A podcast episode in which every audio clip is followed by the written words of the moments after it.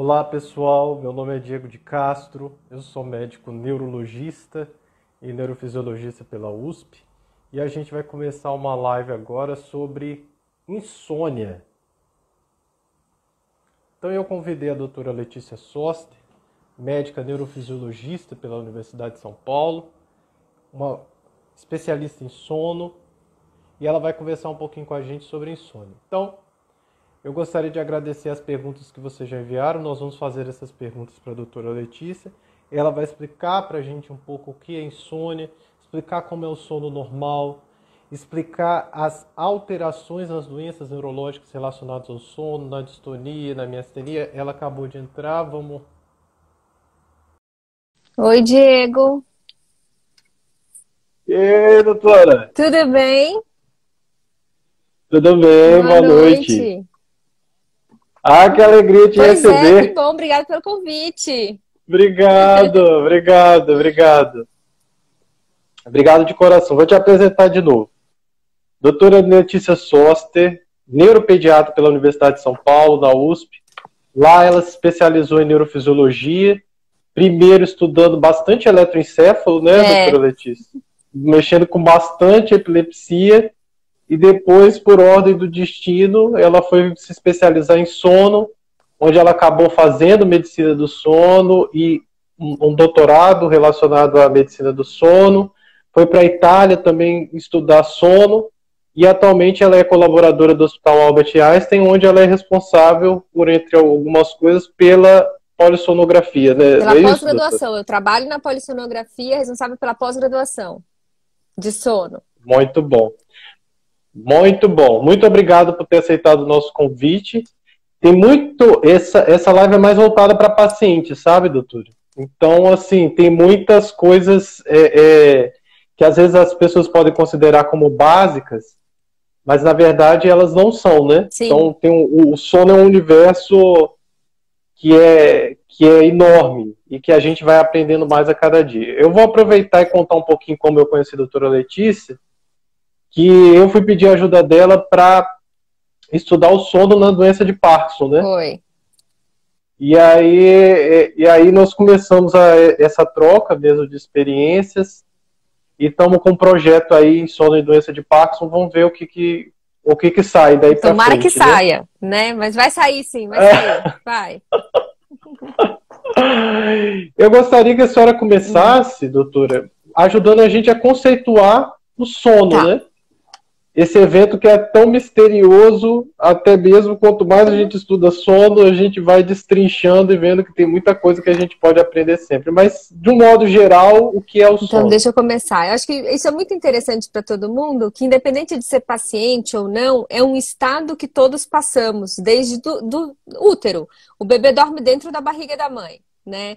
Sono é um estado ativo mas onde a gente perde a nossa percepção, é, ativo para o cérebro, mas onde a gente perde a nossa percepção do meio, né? A gente vai reduzindo a percepção do meio até, até perder essa percepção do meio, algum, e, mas não é um, um estado de quiescência cerebral. O cérebro é muito ativo nesse momento. Então, é um estado de repouso repouso muscular, de repouso corpóreo, em decúbito horizontal, né, ou seja, deitados. A gente não dorme em pé, ninguém consegue dormir em pé. O dormir sentado é uma ocasião, porque mas você está jogado no local onde você está sentado, não é uma postura ativa de estar sentado.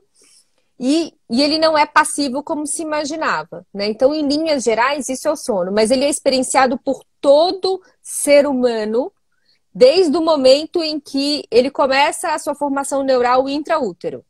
Né? Então, todos os dias, todo mundo dorme. Sempre. Não tem como. É, é fatalmente a gente dorme. Então, essa, esse é o conceito geral de sono. É, e uma coisa que é importante a gente é, colocar no sono é que é justamente uma série de processos é, fisiológicos então... ocorrem, né? Apesar de ser um momento uhum. de. Apesar de ser um momento de que existe um repouso muscular, e às vezes dentro do sono esse repouso muscular também é quebrado, né? A gente tem uma fase do sono que há uma atividade Sim. muscular, mas que o cérebro permanece bastante ativo, apesar dessa questão do, do repouso. Então, uma coisa que eu acho interessante a gente comentar é essa questão da, questão da estrutura do Sim. sono. Como o sono é estruturado e por que que essa estrutura é importante do ponto de vista de uma série de processos neurofisiológicos. Vamos entrar né? lá. Realmente, como você lembrou bem, Diego, ela, o, o, sono é o resultado de várias questões neurológicas que vão acontecendo ao longo do dia. Então, isso começa num acúmulo de adenosina, que é pós-gasto energético. Então, é, o ATP, que é aquela molécula de energia, a energia que a gente tem durante o dia, nós vamos gastá-la, então a gente vai quebrar aquela adenosina, trifosfato, no nosso corpo né? Então, esse acúmulo é um deles que vai comprar lá na frente, alguns processos circadianos também e alguns processos comportamentais. E junto deles, processos hormonais, culminando com o sono que vai acontecer. Então, realmente, ele é um processo muito ativo Resultado de, de uma fisiologia uhum. do dia acontece a fisiologia da noite. E quando começa essa fisiologia da noite, a gente tem mais ou menos uma forma que é baseada em neurofisiologia, é baseada no que a gente encontra na atividade cerebral, ela é subdividida. Né? Então, ela é subdividida em duas grandes fases. A primeira fase é o sono não REM, o que, que é o sono não REM? É aquele sono que eu não tenho movimento rápido dos olhos. REM é de Rapid Eye Movement, movimento rápido dos olhos do inglês. Então, o sono que eu não tenho esse movimento é o não REM, que é o meu primeiro sono. É aquela fase que a gente tem primeiro é, sonolência e depois vai ficando mais pesado, mais pesado, até entrar no sono que a gente conhece como sono profundo ou sono pesado. O que, que é isso? São três fases de sono não REM. É o sono 1, um, que é essa primeira sonolência que eu falei, que a gente ainda tem uma relativa interação com o meio. O que, que é isso? Eu ainda consigo ouvir uma porta batendo, eu consigo ouvir um barulho que tem do lado, sentir um odor. Isso é possível porque você ainda não desligou completamente o cérebro. Você está numa atividade cerebral, que a gente tem uma frequência de atividade cerebral em vigília, a gente está um pouquinho mais lento do que aquela frequência. Então, esse é o sono 1. O sono 2, nós aprofundamos um pouquinho mais e o cérebro vai ficando um pouco mais lento. Quando vai chegando no sono 3, vai ficar mais lento ainda, lento de um tanto que é um lento semelhante à mesma frequência, à mesma velocidade da onda, que, por exemplo, às vezes a gente, quando, quando a gente induz o coma medicamentoso. Então, é um sono que a gente chama de delta, né? São ondas na frequência delta. Então, esse alentecimento importante que acontece é o momento em que há recomposição da energia. Tem uma região, alguns receptores do cérebro, receptores GABA, mas não quero entrar em, nesses detalhes, mas assim, esses receptores eh, são os que estão mais ativos nesse momento, durante o sono 3, e é quando a gente vai ter também essa recomposição da energia. Por isso que, por exemplo, as crianças que gastam muita energia durante o dia, tem que ter um sono, tem um sono mais longo e mais pesado, elas são mais ricas em sono 3 do que o adulto, por exemplo. Bom, então esse é o sono, é o sono não REM. Um, dois e três, de acordo com o aprofundamento que ele vai ter. E aí, por outro lado, ele vai se alternar com o sono REM, que é o do movimento rápido dos olhos que é o sono que a gente sonha, atividade cerebral, ela perde sincronização, então é um sono desincronizado do ponto de vista de atividade cerebral e o movimento rápido dos olhos. Nesse momento, a gente tem bastante conteúdo de sonho, conteúdo onírico, e como uma forma evolutiva de proteção, o nosso cérebro inativa os núcleos de movimentação, para a gente não atuar o sonho, para a gente não agir no sonho que em algumas doenças, por exemplo, a gente perde essa proteção, que é o que a gente chama de atonia do sono REM. Então, essas são as principais características. E como é que isso acontece? Isso vai se alternando ao longo de uma noite. Então, uma noite inteira eu tenho sono REM, não REM, desculpa, um, dois, três, dois, um, vai se variando bastante, aí vai para o sono REM. Volta para o não REM, vai para o sono REM. Cada não. vez que entra num sono REM, a gente chama de um ciclo de sono. Esse um adulto costuma ciclar de 5 a 7 vezes por noite, tá? E o, o ciclo costuma durar 70, 120 minutos mais ou menos, né? Então, é mais ou menos assim que acontece. A gente é mais é, eu acho Pode falar. Eu acho muito interessante essa questão da gente utilizar o sono como um evento neurofisiológico, que até mesmo para os leigos fica muito claro que existe uma atividade elétrica cerebral quando a gente está acordado e que o sono ele se inicia com esse alentecimento, né? Com essas atividades das ondas cerebrais ficando lentas, entrando no estágio de sonolência, lentificando cada vez mais e durante uma fase existe uma superficialização dessas ondas, que elas se tornam novamente rápidas, né? E aí a gente vai fazendo esse ciclo que vai literalmente oscilando. Sim. E dentro desse ciclo, a gente vai, vão acontecendo uma série de processos, Sim. né? Quer dizer, uma musculatura se relaxa profundamente, um quadro que a gente chama de atonia, em outro a musculatura pode às vezes representar um, um, momento dela se contrair um pouco, da gente apresentar alguma atividade, né? Às vezes a gente pode apresentar até um breve despertar, né, durante essa superficialização, e assim vai o ciclo do, o ciclo do sono. E em especial, o que a senhora chamou a atenção, é essa questão de sono REM, sono não REM. Que às vezes os pacientes vêm, quando eles estão observando alguém, vê o olho uhum. mexendo, e eles têm uma ideia de que aquilo é um evento ou uma doença, ou enfim, alguma, alguma coisa do tipo, mas que isso de alguma maneira faz parte, né? Sim, do, do sono normal. Sim, sim. Né? Não, é importante lembrar bastante, Diego, esse aspecto da ciclicidade do sono. Que não só acontece em ciclos de sono, e nesses ciclos nós mudamos o nosso limiar de despertar de acordo com a fase do sono que a gente está, sendo que no sono REM a gente fica mais despertável, no N1 também, o que pode interferir bastante na percepção da pessoa sobre o sono. Né? Isso, isso é muito importante a gente entender, porque ela pode ter uma questão de percepção de sono, porque eu estou percebendo um barulho, eu estou percebendo uma voz, eu acho que eu estou acordado, mas eu estou ou sonolento, ou estou, isso está entrando no meu sonho, eu estou em, em sono REM. E os ciclos, eles têm características diferentes ao longo da noite. Na primeira metade da noite, como a, a função principal do cérebro no primeiro momento de sono é recompor energia. Para que o ser humano tenha energia para o dia seguinte, a primeira metade da noite a gente tem uma predominância do sono que recupera energia, que é o sono N3. Então, na primeira metade da noite, nossos ciclos de sono vão ser mais sono mais pesado comportamentalmente, porque a pessoa é, tende a acordar menos, tem mais dificuldade de despertar. Enquanto na segunda Sim. metade da noite, o sono é mais despertável, porque essa energia, esse sono que aprofunda mais, ele já passou, essa energia já está relativamente recuperada. Né? Então, isso é importante entender também que eles mudam a carinha deles em cada momento. Ou seja, na primeira metade, os ciclos são mais ricos em sono não REM, do tipo 3, e na segunda metade, do sono REM né? E isso faz diferença. E o que você falou dos olhos é super curioso é, em criança. Em bebê pequeno, o bebê é... quando nasce, 50% do sono dele é REM e 50% não REM. Num adulto normal é de 20 a 25% a quantidade de REM. Só que aí os pais olham a criança fazendo aquelas contrações musculares no corpinho, faz aqueles chamam twitches, é como mioclonias, né?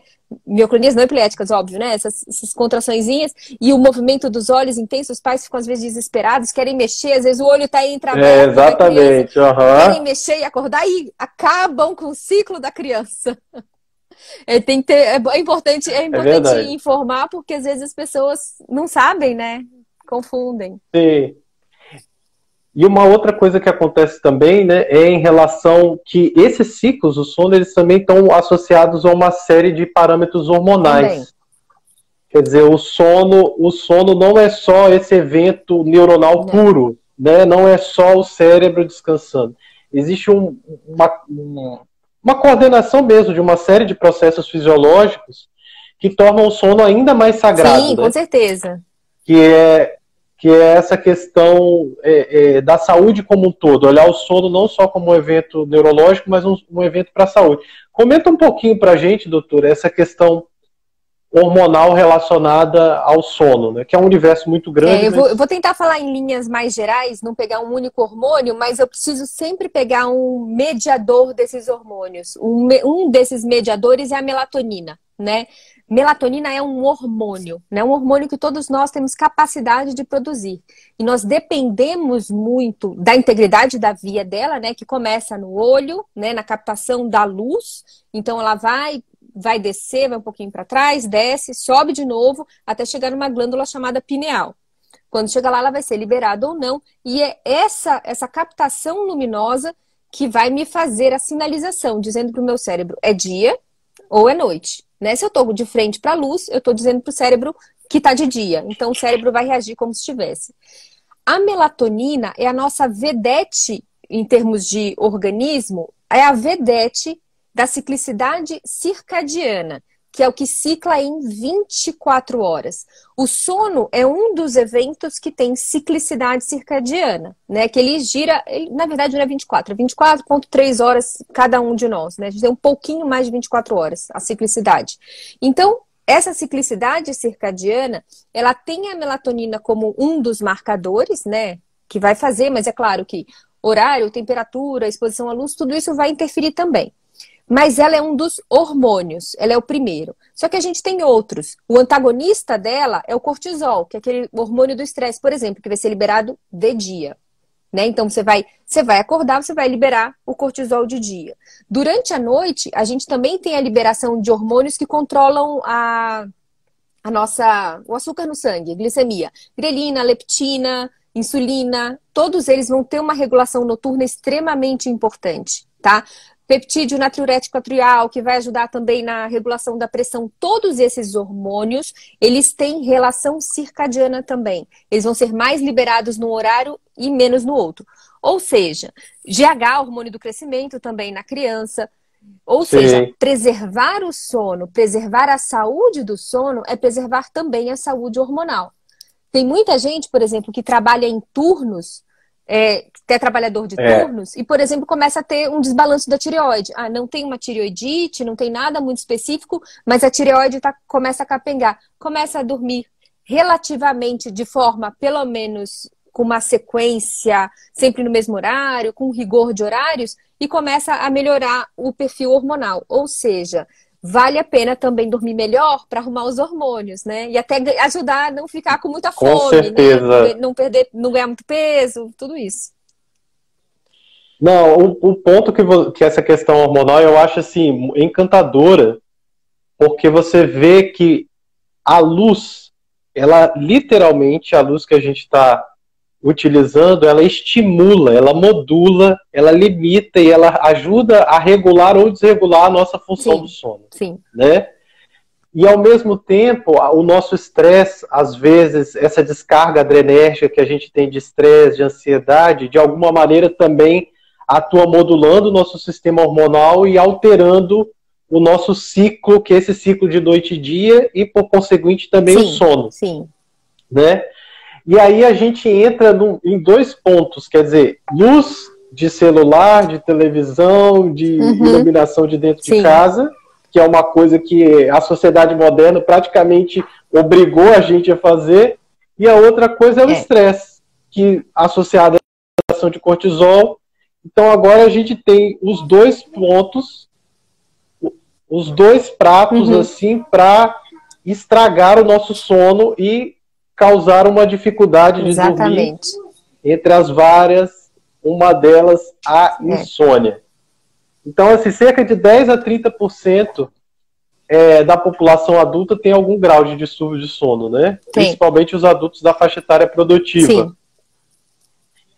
E aí a, a insônia, então, torna-se uma coisa muito prevalente, muito uhum. comum, né? E quando você vai ver a insônia, ela isoladamente vem acompanhada com as irmãs, né? Depressão e ansiedade, queda no desempenho do trabalho, disfunção executiva, perda da capacidade de memorização, a perda da capacidade de aprendizado. Então, antes da gente passar nesses ciclos das cascatas, né, é, secundários à, à insônia, eu gostaria que primeiro o conceito, né? Tá. Conceitua pra gente a insônia. Então, a insônia se falou de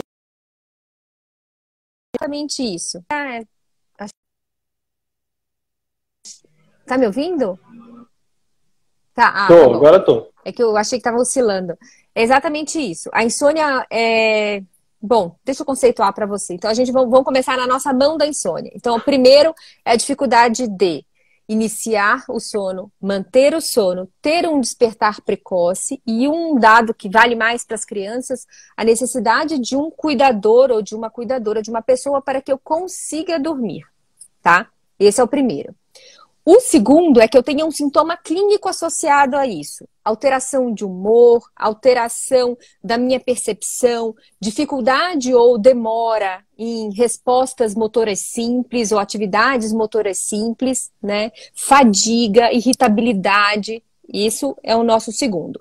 O terceiro é que isso ocorra apesar de um ambiente adequado para dormir. Então, eu tenho um ambiente adequado para dormir e eu não consigo adormecer, né? E aí, o terceiro que aconteça por pelo menos três vezes na semana, por pelo menos três, me três meses do ano. Então, esse é o critério de insônia crônica.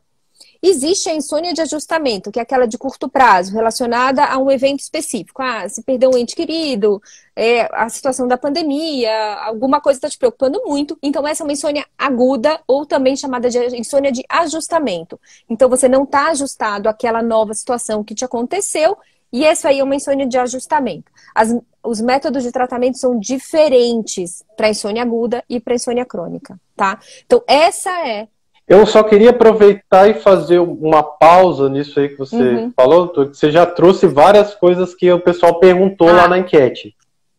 A primeira foi assim: é, fico sem dormir uma vez por semana, às vezes. Isso é insônia? Não, isso, é, isso pode ser naquela dizer, noite, uma aguda e pronto. Acabou. Não é, Sim. não é insônia crônica, não. O, o, o que se acompanha muito da insônia, Diego, é a preocupação com o seu sono no dia seguinte. É aquela, aquela pessoa que não dorme, não consegue dormir, mas fica com aquele pensamento, fica com aquilo rodando na cabeça. E assim, puxa, mas eu não dormi, então eu não vou conseguir render naquela reunião. Eu não vou fazer, eu não vou fazer aquela atividade específica porque eu não dormi bem, entendeu? E alguém tá falando que a gente ficou sem áudio. É, está me ouvindo? Jura? Bom, eu tô te ouvindo. Eu ah, então te tá ouvindo bom. bem. Então tá eu bom. também. é, e o ponto que tem sempre é a questão da produtividade, né, né, doutor? Quer dizer, você tem que ficar sem dormir e isso realmente gerar um sintoma de queda de rendimento é. ou um sintoma de, de, de disfunção, porque tem indivíduos que realmente o padrão de sono dele é um padrão de dormir Sim. menos horas por dia, né? E, e isso não é, não é considerado sim, insônia. É verdade. Então. Essa, essa questão a gente tem que pontuar. É, eu acho que né? assim, é uma coisa extremamente importante, porque assim, muitas vezes é, uma informação dada de uma forma muito rápida, ela pode ser é, interpretada de uma forma equivocada, né? Por exemplo, quando a gente fala é, ah, a pessoa tem dificuldade, ela precisa dormir. A, a média das pessoas dorme oito horas por noite. Isso não quer dizer que se você dorme menos do que oito horas, você não está saudável.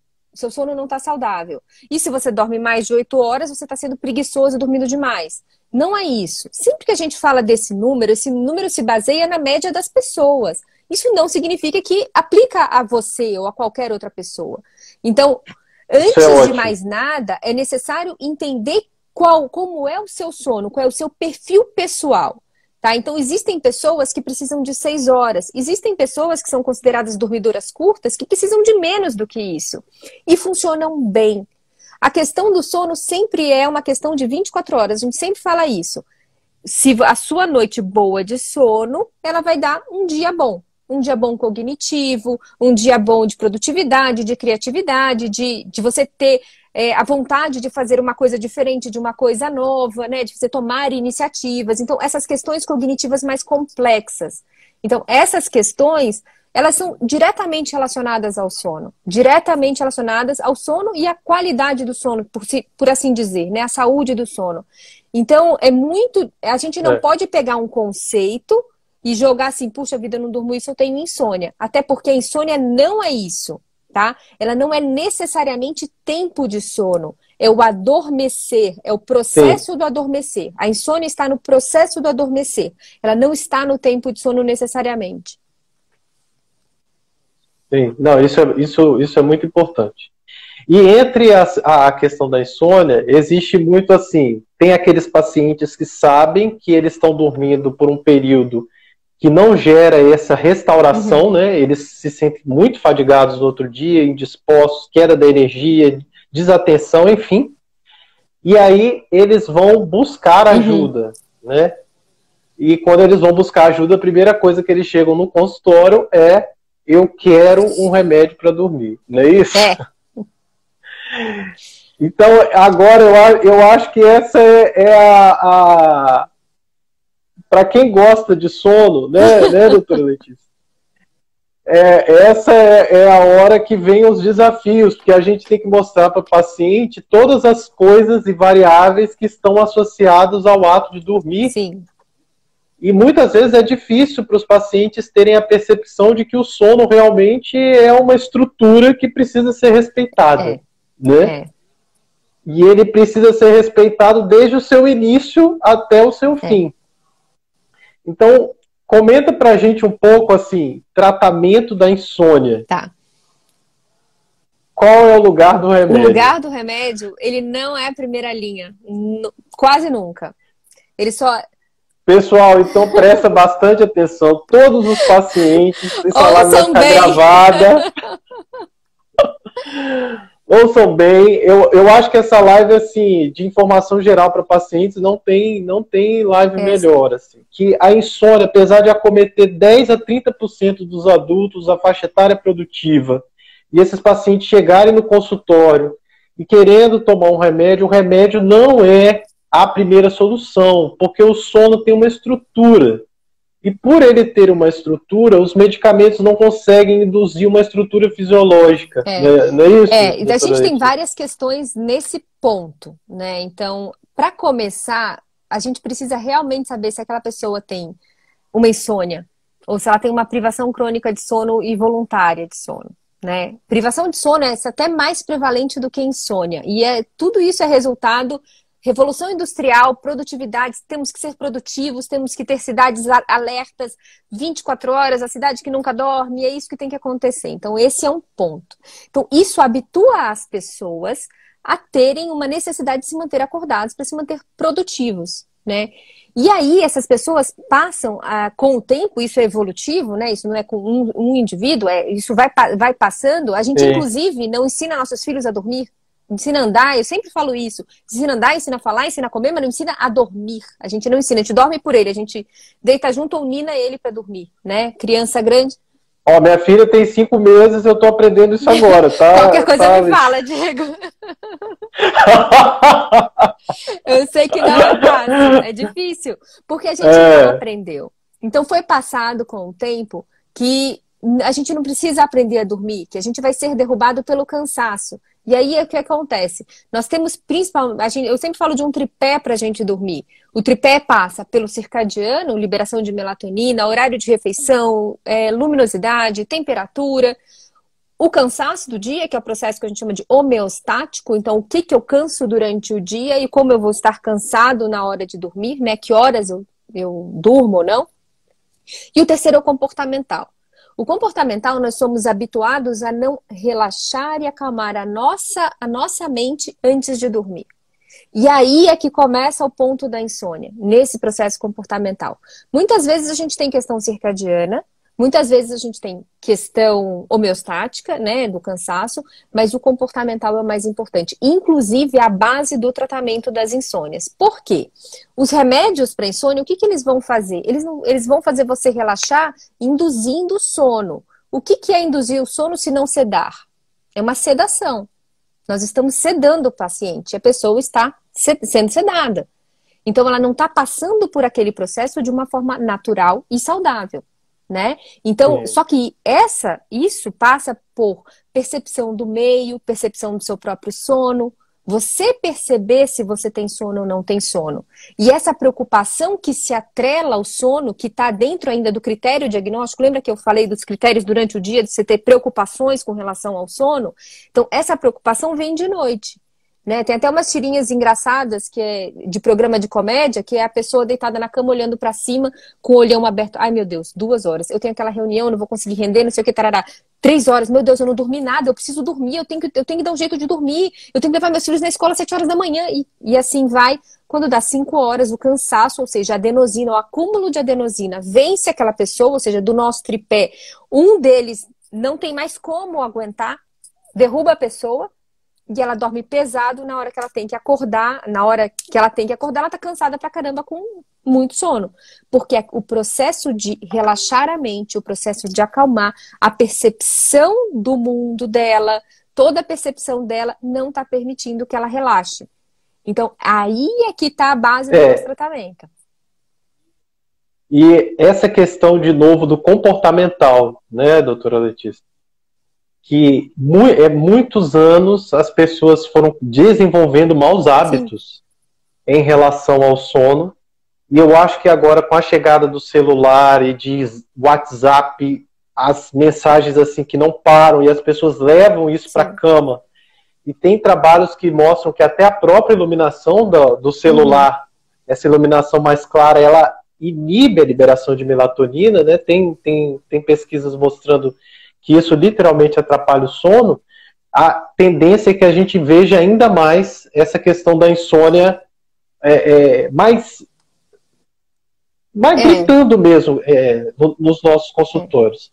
E eu acho que aqui eu gostaria de pontuar mais uma vez, pessoal, que a questão comportamental é muito importante e é algo que os pacientes às vezes ignoram muito eles é, é, existe uma tendência, é uma tendência natural da sociedade medicalizar a vida nesse momento, né?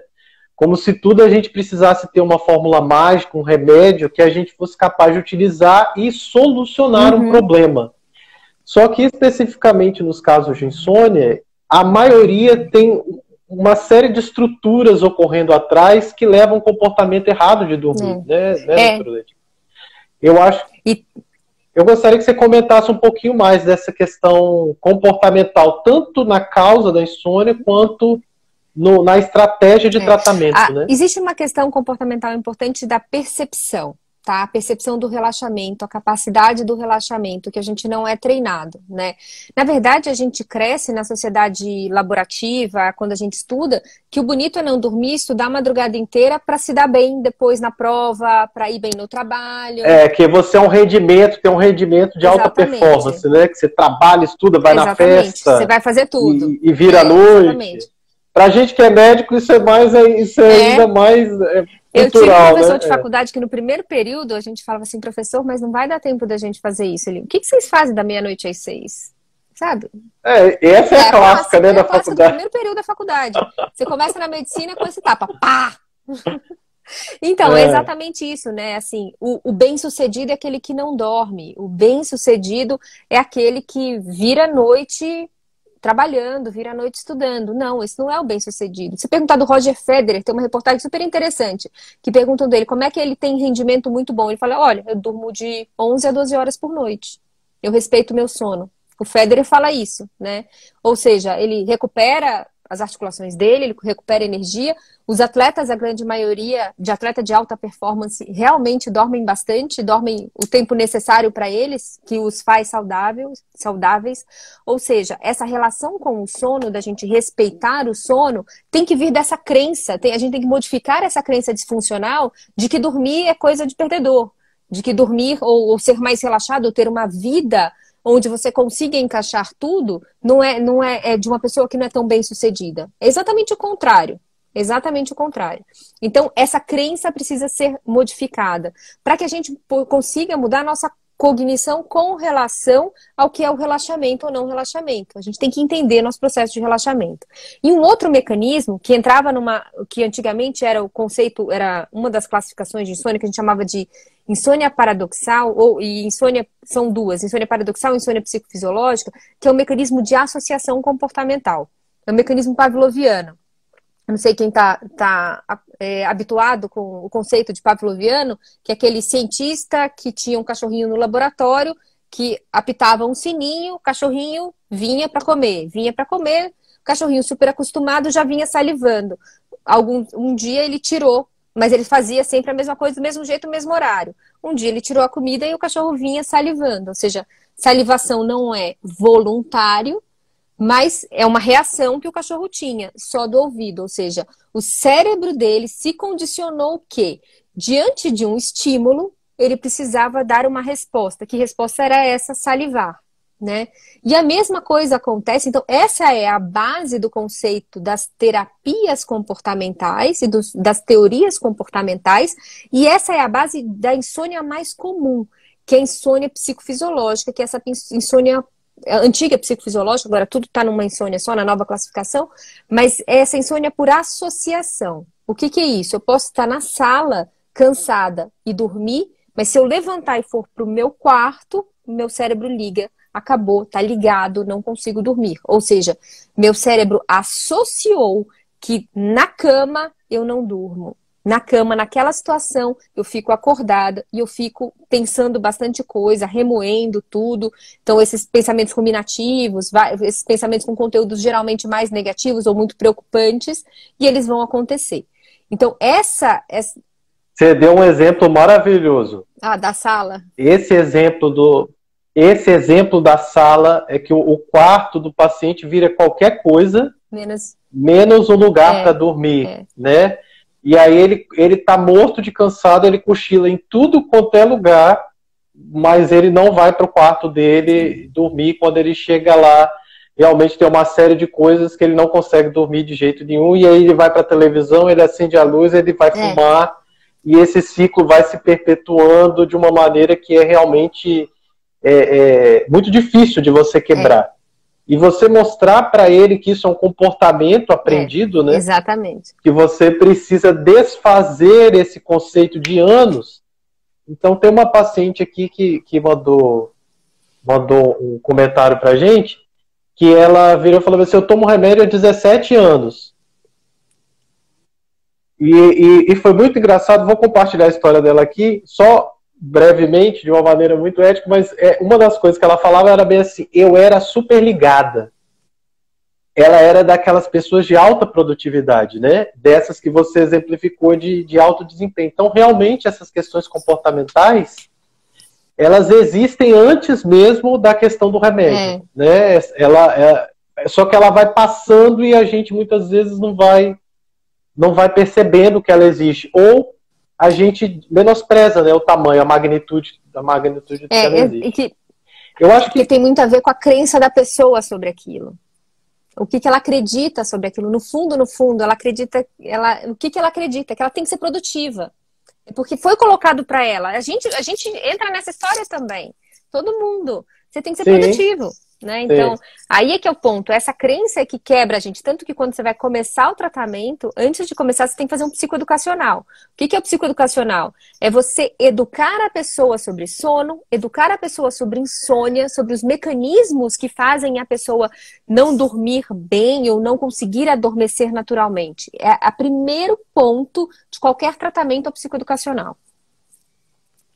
É, e muito e talvez o ponto mais, além do primeiro, é um dos pontos é. cruciais, né, do, do, do, tratamento, que se, é muito difícil você conseguir progredir, é. né? E ainda existe a questão é, que eu acho muito importante a gente colocar, que é a popularização de uma classe de remédios que é o benzodiazepínico. Uhum. Esses remédios têm um problema muito sério, porque sempre tem alguma tia que tem, que tem esse raio desse remédio. Tem uma caixinha no, na, na cabeceira para me emprestar. Tem, ah, não, eu vou te dar um remedinho aqui que você vai dormir na hora. É.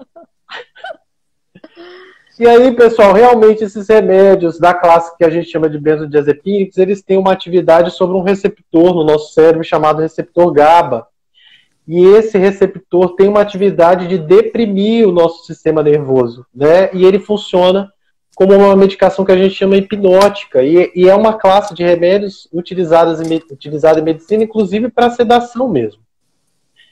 E um problema, um grande problema disso é que esse medicamento ele causa esse estímulo sobre esse receptor, ele causa tolerância e dependência, né? É, Comenta é. um pouquinho para a gente sobre essa questão dos do uso desses benzodiazepínicos benzo. aí na nossa, é.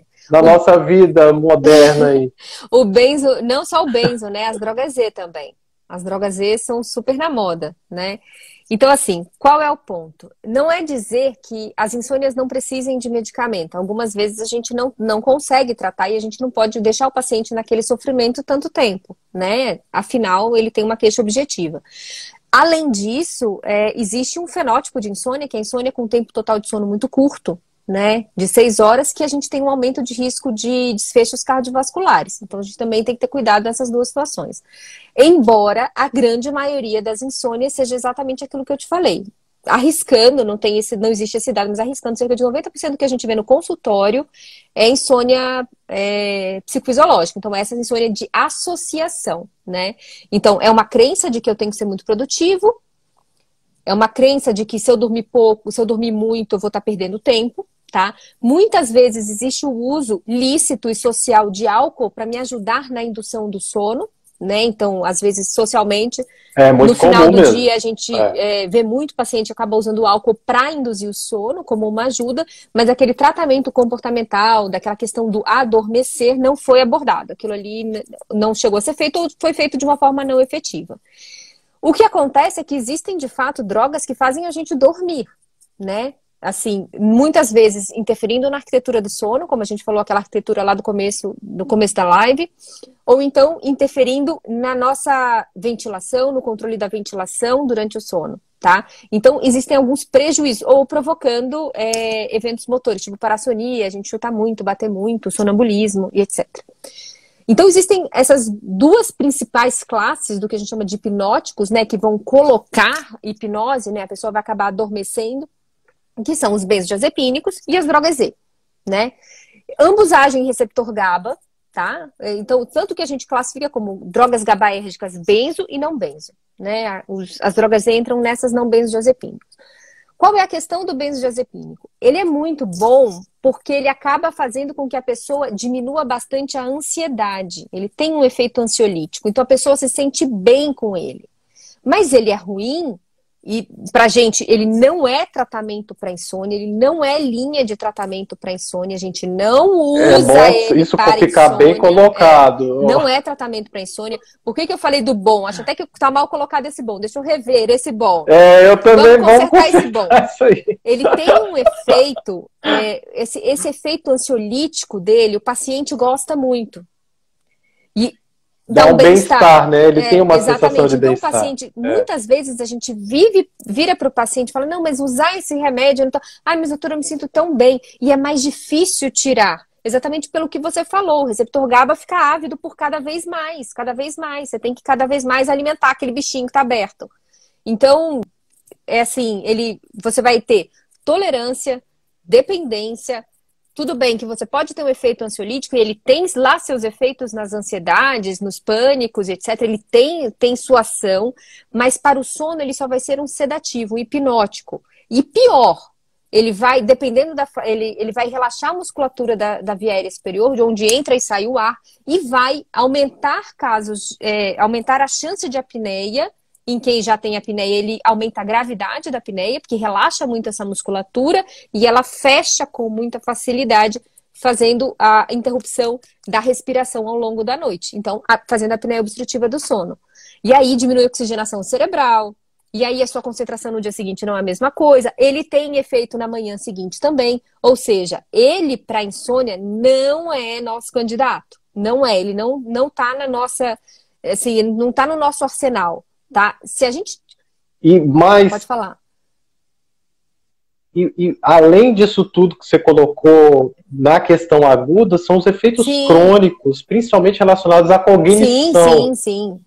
Então, assim, os pacientes, às vezes, eles têm essa queixa até de perder a memória e que a gente sabe que é um quadro que a gente chama de disfunção executiva, que junta a insônia, que por si só já causa essa disfunção executiva, e depois ainda junto o medicamento. Então, realmente é algo que a educação em relação ao sono e o entendimento da questão comportamental, ele é fundamental. Então, tem uns pacientes com miasteria aí já per perguntando coisas, gente, mas espera só a gente fechar esse tópico, porque a gente entra no sono nas outras doenças neurológicas.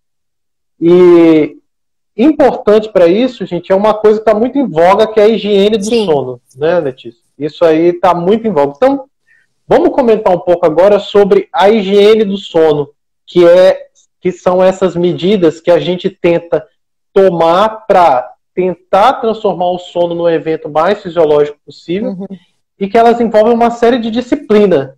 Uhum. Né, né, doutora Letícia? Não é, é, é realmente uma questão de, de, de, ter cuidado. Então, comenta um pouquinho para a gente sobre a higiene do sono. A higiene do sono é mais ou menos assim. É aqueles hábitos, assim como você tem hábitos de alimentação, como você tem hábitos de rotina em casa, como você tem hábitos de rotina no seu dia, você vai ter essas rotinas com relação ao seu sono. Elas não são o tratamento da insônia. Higiene do sono não trata a insônia. Técnicas comportamentais é que tratam. Mas se elas não tiverem a higiene do sono junto, elas não vão ser eficazes, tá? Ou seja, ela não é o tratamento, mas ela é a base para tudo e para todos. Então, da mesma forma que você tem que assim, olha, eu tenho que comer até me satisfazer e não até passar mal, a mesma coisa vai acontecer quando a gente vai fazer uma, uma higiene do sono. Eu preciso disso daqui para o meu adormecer. Então, como é? Então, então assim, você precisa reduzir as luzes no final do dia. A nossa melatonina é naturalmente liberada a partir de 6, 7 horas da noite. Então, com o descer do sol. Isso significa que nós temos o nosso corpo programado para começar a reduzir sua atividade que não depende de melatonina e aumentar a atividade que depende de melatonina, que vai ser o sono lá na frente. Então, ela vai atingir o pico 3 a 4 horas depois. Então, lá para as 11 da noite, 11 e meia, entre 10 e meia, 11 e meia, é a hora que ela vai estar no pico, a hora que naturalmente a grande maioria das pessoas vai dormir. Se eu não, não apago a luz, se eu não desligo os eletrônicos, o que, que vai acontecer? Eu vou empurrar aquele pico. Ou seja, então a primeira dica é reduzir o estímulo ele eletrônico, luzes, porque é o feixe de luz azul que impede a liberação de melatonina, reduzir tudo isso ao fim do dia, tá? Ou utilizar o mínimo possível. Uma outra questão é usar a cama só para dormir. O quarto é um local de dormir, não é o local de outra coisa. É para namorar e para dormir, não é para mais nada. Não é para assistir TV, não é, por exemplo, nas crianças, de, de preferência, se possível, não é para brincadeiras, não é para outras coisas. O quarto é para isso. Se você deitou na cama, você não conseguiu dormir, deu 15 minutos, você se levanta, sai da cama. Por quê? Porque você não pode deixar seu cérebro associar aquilo ali a, a um evento que não seja dormir. Se você ficar lá 30 minutos, 40 minutos, a mesma experiência que a gente falou do cachorrinho do Pavlov, né? É a mesma coisa, você está ensinando que você não vai dormir. Né? Você está ensinando que lá você vai ficar acordado. Você está habituando a isso. Então você deita na hora que você está se sentindo relaxado, pronto para dormir, deita. Não dormiu? Se levanta e vem para a sala, leia um livro. Não vai ligar uma, acender uma luz ou ligar uma tela, né? Porque aí você vai voltar cinco casas no jogo da vida. Então você tem que é. você tem que fazer a coisa certinho, né? Então vai lá, faz uma coisa relativamente relaxante, leia um livro, ouça uma música, faz alguma coisa mais relaxante. Começou a ter sono, vai pro quarto de novo. Deitou, não conseguiu, volta. Então, aí também tá, eu acabei colocando um pouquinho de técnica comportamental. Mas é isso, você vai dormir com não, sono, tá? Você vai deitar com sono. para aprender, para fazer seu corpo perceber o sono, né? Você tem seu cérebro e corpo tem que perceber o sono. Evitar alimentos muito pesados no final do dia, tá? Para quem é muito sensível, é, muito sensível à luz, é, é, já falamos em evitar, mas sensível à cafeína ou a estimulantes, evitar é, alimentos ou bebidas cafeinadas, isso pode ser refrigerantes, chás cafeinados, pode ser café, tá? Então, tudo que possa ser muito estimulante em quem é sensível, porque aí depende do, do perfil circadiano da pessoa, né, do cronotipo, em quem é sensível também tem que ser evitado no final do dia, e o ambiente de dormir tem que ser relaxante. O momento de dormir, você não vai ter uma briga na sala e entrar no quarto, deitar e conseguir dormir, isso não vai acontecer. Então, você tem que ter um ambiente, um momento de dormir no final do dia mais relaxante. Então, essas em linhas gerais, assim, e obviamente manter uma cama com travesseiro que não seja muito alto, que seja confortável, é, roupas confortáveis, fazer atividades ou rotinas relaxantes antes de, de ir para a cama. Então, tudo isso compõe, num geral, a higiene do sono. Muito bom. E uma coisa que os pacientes às vezes é, é, eles ignoram, gente, é que assim, sono e distúrbio de ansiedade, é, você não consegue tratar a ansiedade se você não trata sono. Você não consegue tratar depressão se você não trata sono, é. né, doutora Letícia? Quer dizer, é muito, é muito marcado que os distúrbios do humor, que também são muito comuns, eles são altamente associados ao sono. Então, esses cuidados que a gente está passando, ele já faz parte desse tratamento de cuidar do indivíduo como uhum. um todo. Então, é, as medicações, pessoal, principalmente quando a gente fala de depressão e ansiedade, são muito importantes. Sim. Mas em relação ao sono, essas medidas de cuidado, de aprendizado, elas são muito, muito Sim. relevantes. Tá certo? Então, eu acho que até agora na live a gente falou de estrutura do sono, que é super importante, como é, como que esse processo se dá. Falamos da questão hormonal do sono, o sono como um maestro relacionado a hormônios. Comentamos sobre a insônia, a insônia e a, o seu tratamento, a associação da insônia com outros distúrbios, e agora, dessa partezinha final da live, a gente vai falar sobre o sono. Do... É porque é tanta coisa que não dá tempo. Você né? acha que tem cinco minutos. É, mas assim, os, os, pacientes de miasteria estão me perguntando, senão eles ficam doidos, que assim, é, é muito paciente com miasteria que, que, que, eu, que eu cuido muito, né? Então eles querem saber sobre o sono, porque eu insisto muito com eles que a questão do sono, se eles dormem mal, a musculatura não melhora de jeito nenhum. A sensação de fadiga, ela aumenta e você fica, além da questão da miasteria, você fica da fadiga causada pela própria é. insônia não é verdade? Então eu gostaria que você comentasse nesses últimos cinco minutos. É, foi mal, gente, não deu tempo, fica talvez para uma outra. Mas que a gente comentasse um pouco da importância do sono nas doenças neurológicas. É, eu vou, eu vou tentar falar de uma forma bem rápida. Então, assim, um sono íntegro e saudável, e aí a gente tem que afastar patologias do sono, tirar umas questões primárias do sono, tipo apneia obstrutiva, que afeta 30% da população na cidade de São Paulo, ou seja, provavelmente é um dado extrapolável para o Brasil. Né? Então, é, ela é extremamente incidente prevalente, mais do que hipertensão, diabetes. Então, ou seja, um em cada três pacientes vai ter, vai ter apneia obstrutiva do sono. Então, afastado isso, né, que é extremamente importante para a gente ver, a gente tem questões álgicas, questões de dor.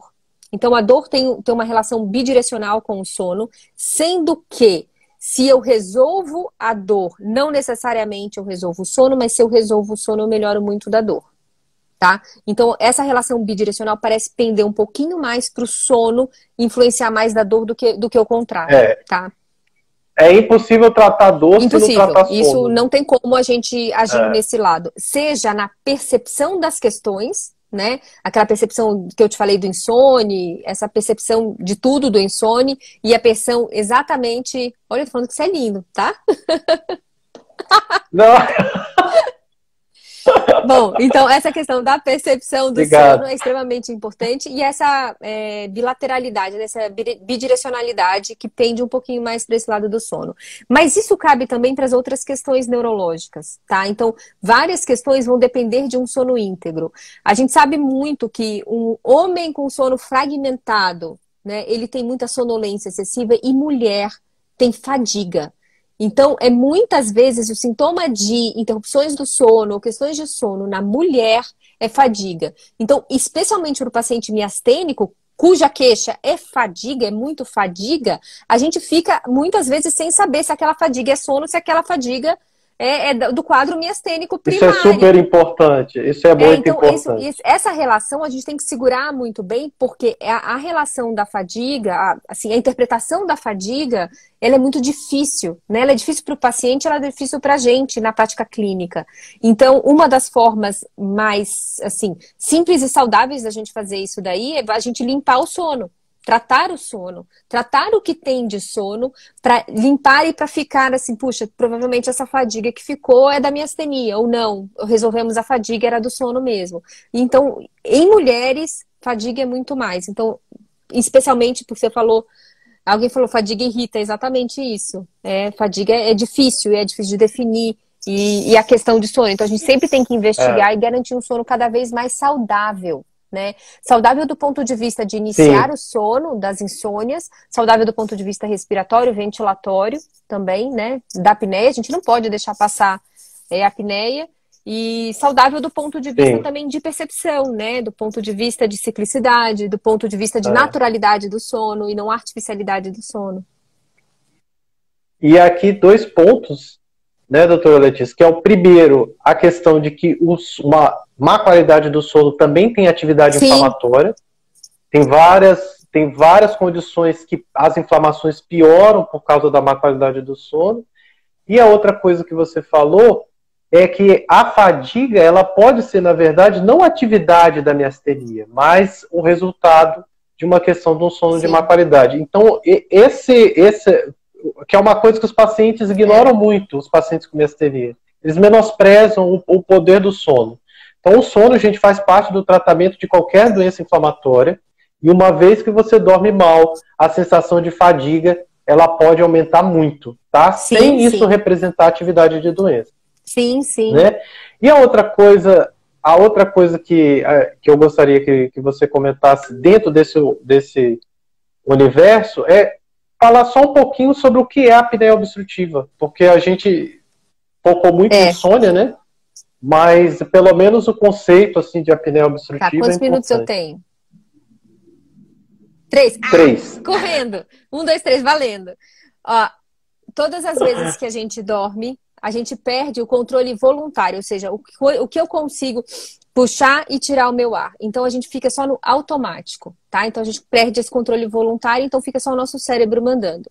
Isso significa dizer que eu não consigo fazer respirações fortes ou mais fracas. E com o passar do tempo, essa musculatura daqui, assim como o nosso colágeno vai caindo a pele, né? A gente vai envelhecendo, essa musculatura da via aérea vai ficando mais fraca. Então, a cada respiração, ela, a gente tende, ao invés de de ter um, um, espaço assim passando o ar, um espaço que vai se fechando, que vai colabando. Então é o aumento do grau, do quanto é colabável a minha via aérea superior. Isso, por que, que não acontece durante o dia se o meu colágeno tá, tá envelhecendo de dia e de noite? Porque de dia eu tenho controle sobre isso. Eu consigo, como eu falei, puxar um ar. De noite não.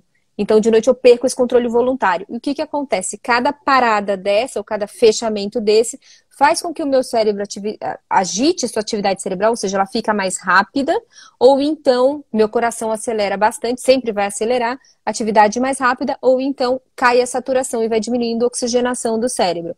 Isso acontecendo de forma intermitente, ou seja, várias vezes ao longo da noite, aumenta é, o que a gente chama de estresse oxidativo, as atividades inflamatórias, como você falou. Então a gente fica quase no estado pró-inflamatório, com o cérebro sendo poupado de oxigenação. Então, a gente dorme e reduz a nossa oxigenação cerebral. Isso tem várias consequências cardiovasculares, maior, maior risco de infarto, maior risco de AVC, e daí vai, mas tem consequências cognitivas também. Então, tem co consequências no nível atencional, tem consequências no humor, tem consequências na memória, e daí abre o leque. Em, em linhas gerais, é isso. É. Não, essa questão da atenção é, geralmente é uma queixa, a primeira, a primeira queixa, humor, quando você olha a longo prazo, é, quando você olha a longo prazo, os pacientes estão reclamando de como se fosse de déficit é. de memória, né? Que a gente sabe que, que a gente chama de, de, de disfunção executiva. Já que sobrou um tempinho que o, o, enquanto o Instagram não cai, tá, gente? Mas deve cair aí nos próximos dois minutos. Uma outra doença que dá muito distúrbio do sono é a doença de Parkinson, Sim. né? Então, na doença de Parkinson, os distúrbios do sono podem estar presentes de 50% a 80% dos pacientes, é muito comum. E especificamente, esses pacientes podem ter uma alteração do sono, que é quando a doutora Letícia falou, naquela fase do movimento rápido dos olhos, né? Que é aquela fase do distúrbio do sono REM. Então, comenta um pouquinho, doutora Letícia, só assim, ampassando essa questão dos, dos distúrbios do sono distúrbios comportamental do sono REM, né? O que, que é? O transtorno comportamental do sono REM é uma movimentação que acontece durante a noite. Por que que acontece? Quando a gente tem o sono REM, a gente está sonhando, a grande maioria das vezes, a gente está sonhando. E aí, não sei se vocês lembram do comecinho, os nossos neurônios de movimentação são inativados, para a gente não agir o sonho. Só que essa região do cérebro, onde tem essa inativação do neurônio, ela está comprometida, ela é um dos passos da evolução da doença de Parkinson, né? Não só da doença de Parkinson, mas de outras, mas Parkinson é mais comum. Então, da evolução da doença de Parkinson. E o que acontece? A gente perde essa inibição, ou seja, a gente passa a poder nos movimentar. Então, podendo nos movimentar, o sonho que está acontecendo, eu começo a agir. Então eu posso, por exemplo, se eu estou sonhando com uma coisa muito negativa, geralmente o sonho deles tem conteúdo negativo, ele vai agir aquele sonho. Né? Então o que acontece muitas vezes, eu já, eu já vi uma paciente uma vez que o marido chegou no consultório todo roxo, porque ela, durante a noite, Falamos demais, Não, é muito rápido. Falamos demais. A gente acha que Poxa, é muito rápido. Não, eu, eu, eu, enquanto o pessoal vai entrando, eu vou aproveitar para falar que assim, que sono é uma das coisas que a gente aprende assim todo dia, né? É, é verdade. Você vai lendo, você estuda, estuda e, e sai uma coisa nova, efeito do sono sobre cognição, sobre o humor, sobre doença neuromuscular, sobre distonia, sobre. Então, assim, é, é um universo que é muito apaixonante, né? É, é. E, e a gente vai aprendendo. Cada, cada vez mais é aprendendo. Verdade. Então, eu, eu primeiro gostaria de agradecer, doutora Letícia, porque assim, como é um espaço muito de pacientes, esse, esse espaço que a gente está construindo, é muito legal que eles percebam que às vezes não é só coisa que a gente fala, porque a maioria dos colegas, às vezes, que estão tratando por aí, tem muito essa questão do benzodiazepínico ainda. É. São práticas que às vezes é difícil de você conseguir é, vencer, né? Então eu acho que a gente trazendo essas informações tão honestas, elas ajudam a gente a colocar de uma maneira muito clara para os pacientes, né? E aí todo mundo fala uma linguagem é, é, universal. Sim, sim. Então, só para finalizar, gente, a gente só entrou para dar tchau mesmo. Mas, doutora Alexandre, tá dando oi, não, agora é tchau. Mas é, só vamos falar, concluir a questão do distúrbio comportamental do sono REM eu acho que é importante, principalmente, é, que pode anteceder, inclusive em 15 anos, né, o sintoma motor da doença de Parkinson. Pode, pode sim. Então, é, é às vezes a gente identificar é, esse tipo de, de, de, distúrbio do sono é uma coisa bem interessante para a gente fazer um segmento mesmo bem de perto, né? Então, agora, conceito de distúrbio comportamental do sono REM, gente. O distúrbio comportamental do sono REM, então, Diego, é uma parassonia. Agora com calma. Ele é uma parassonia. O que é uma parassonia? É toda movimentação que acontece durante a noite. Neste caso, vai acontecer durante o sono REM. Então, o sono REM, como vocês viram lá no comecinho da live, ele, ele predomina na segunda metade da noite, então ele vai acontecer principalmente na segunda metade da noite, mais ou menos no período da manhã. E é uma movimentação anormal como aquela, aquilo que a gente já falou, que é aquela proteção que o cérebro nos dá de inativar o núcleo de movimentação, ou seja, a gente fica imóvel, inativo, nossos músculos ficam atônicos, sem tônus, sem capacidade de movimentação, a gente sonha e ok, não se mexe. Mas quando tem um distúrbio comportamental do sono REM, ele, a gente perde essa capacidade de ficar atônicos, então é a perda da atonia durante o sono REM e a gente passa a agir o nosso sonho, a mimetizar o que está acontecendo. Então, como eu estava usando aquele exemplo do paciente, do, do esposo da paciente que chegou todo roxo, porque ela bateu a noite inteira nele, ela estava sonhando que estava fugindo de um ladrão e que ela estava batendo com uma bolsa no ladrão, mas na verdade era quem estava do lado. Ou seja, a pessoa não tem nem interação com o meio, ela não sabe o que está acontecendo, ela não tem a mínima ideia. Então, os, os, os, a maioria do conteúdo onírico, do conteúdo dos sonhos, é negativa, então é um conteúdo muito negativo. Isso, de fato, antecede de 15 até 20 anos o início do sintoma motor do Parkinson ou de outras talpatias, né? Isso é muito importante a gente ver, porque isso pode ser um screening. Infelizmente, isso não quer dizer que se eu, se eu descobrir lá atrás, eu vou ter uma medicação que vai evitar de eu ter ainda, Parkinson. Ainda, ainda vamos não. ser otimistas. Vamos, vamos ser otimistas. Vamos. Mas isso é um importante marcador, né? É super importante, porque a gente sabendo é. antes, a gente tem muito o que tentar fazer. Né? A gente tem muito que olhar com cuidado, a gente refina o nosso olhar, a gente refina para os sintomas mais precoces. Né? Existem alguma, alguns tratamentos se mostrando relativamente promissores, né? Então, acho que a gente mais lá para frente vai conseguir achar alguma coisa, mas em é. linhas gerais, esse é o transtorno comportamental do sono REM. Né? E um detalhe, né, como você falou, que o, o distúrbio comportamental do sono REM ele é marcado por um sonho muito vívido. Sim. O paciente tem esse sonho muito vívido e geralmente ele grita, chuta ou soca, né? Isso. E um marcador que a gente utiliza no consultório é que quem dorme do lado nunca aguenta. É. Então esses indivíduos dormem em camas separadas, geralmente, né? É. Porque a, a companheira ou o companheiro, ele não dá conta porque ele é chutado durante a noite toda.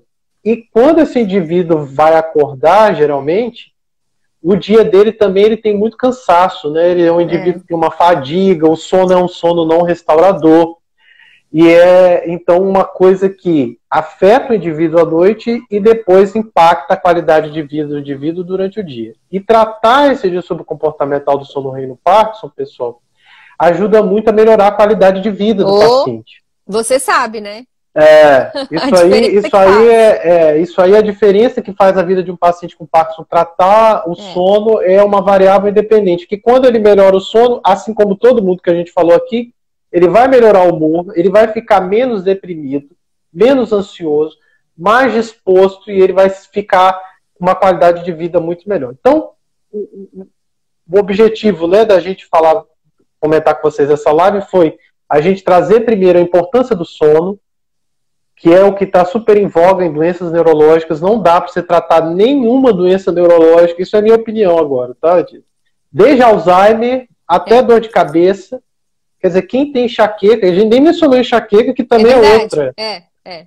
Uma outra entidade que, se a é. pessoa tem dor de cabeça, pessoal, ela, se ela não dorme, você pode ter certeza que triplica. As, as, os quadros álgicos, né, os quadros de dor que a gente tem, eles precisam do sono para ser restaurados. Né? A gente precisa do sono para ter liberação das nossas substâncias analgésicas endógenas, né, uhum. dos nossos opioides endógenos. Então, o sono é um capítulo de tratamento que passa por todas as doenças neurológicas. Sim. Eu gostaria de agradecer mais uma vez a doutora Letícia Sosta, uma autoridade. Amanhã Obrigada, ela vai estar dando uma aula na Associação Paulista de Medicina e ainda assim ela aceitou é, fazer Diego. parte dessa live. Eu, nossa, eu agradeço com o maior carinho. Imagina, espero obrigada pelo gente, convite. Aí eu espero que a gente possa fazer outra, se você puder lá na frente, porque assim, com certeza muitos pontos ainda a gente não pôde, não pôde abordar, mas só a aula que você deu para a gente de insônia e de cuidados com o sono foi maravilhosa. Obrigado de todo o coração, doutora.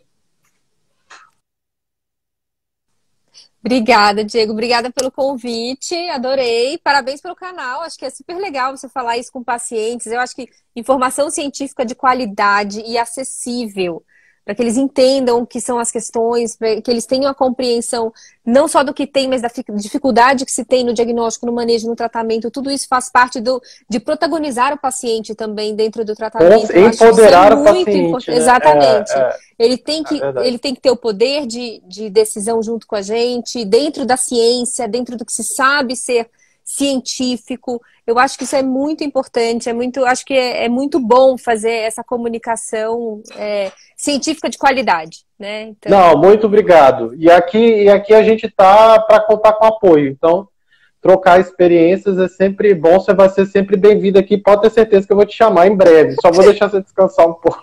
Tá bom, Diego. Boa noite, gente. Obrigado. Boa noite, pessoal. Obrigado, tchau. Tchau.